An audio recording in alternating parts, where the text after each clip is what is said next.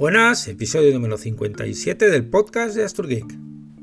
Siempre tengo como página principal de mi navegador un buscador y al principio todo era Google. Eh, con sus cantos de sirena, con todo gratis, era, era una gozada.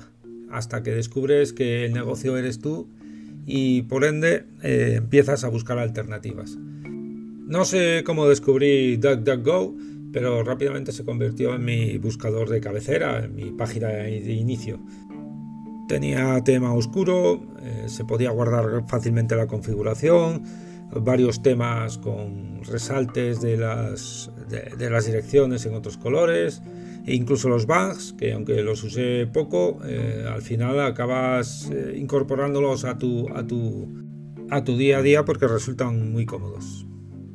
No notaba nada raro en las búsquedas respecto a Google y mis ojos pues también lo agradecían gracias al tema oscuro.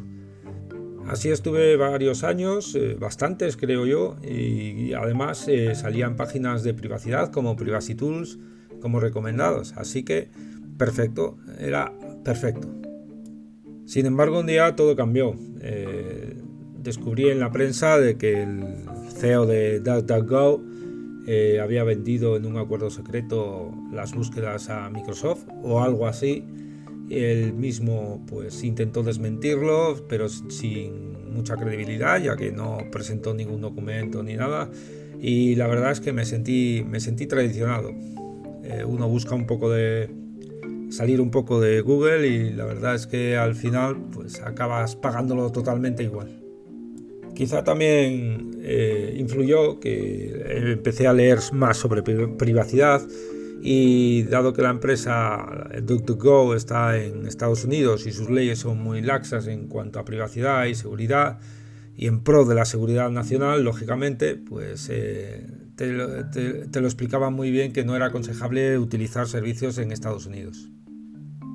Me lancé a buscar un buscador predeterminado, estuve probando varios durante varias semanas, incluso días, alguno no me duró ni, ni unas horas, pero acabé volviendo a DuckDuckGo. Si no recuerdo mal, todo eso fue en 2022. El año pasado eh, me entró otra vena pro privacidad y empecé a buscar alternativas de nuevo. Eh, pasé por Starpage, eh, no, me, no, me, agradó. pasé por Ecosia con un fuerte tema ecológico, ya que plantan árboles según las búsquedas.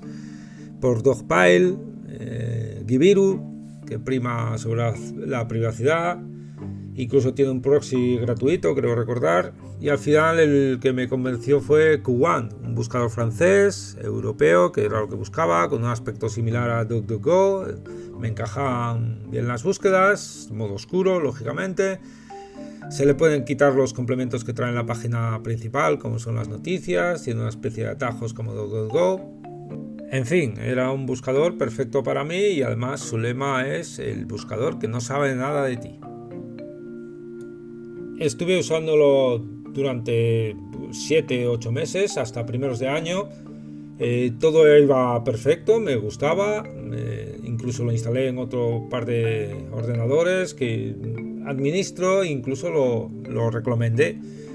Eh, hasta que a primeros de año, imagino que por cambios en la, en, la ley europea, pues empezó a salirme un mensaje de que, me pedía deshabilitar el, el, adblock del navegador, en mi caso uBlock Origins en Firefox, para que el buscador se mantenga gratuitamente y privado.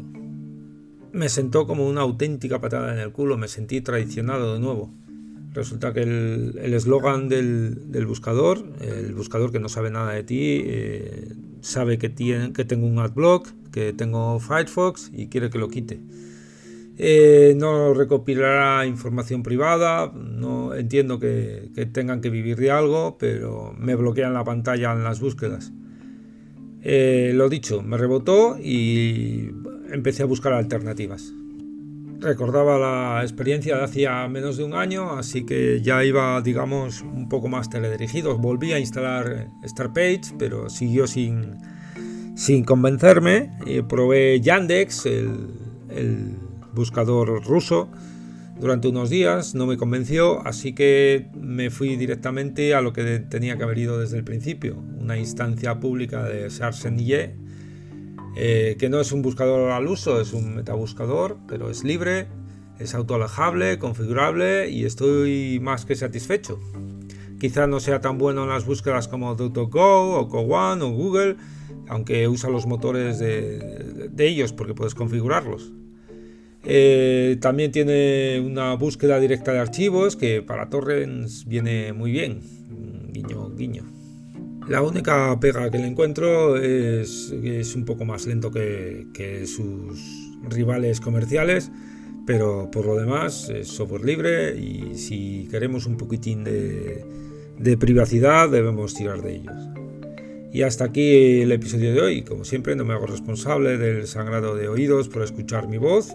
Recordaros que tengo mi blog, asturgui.es, y que podéis escuchar el podcast ahí, o en Spotify, o en iVoox, o en otros sitios. Y que tengo un canal de Telegram, Asturgeek, eh, por si queréis decirme algo. Nada más, gracias por escucharme de nuevo y adiós.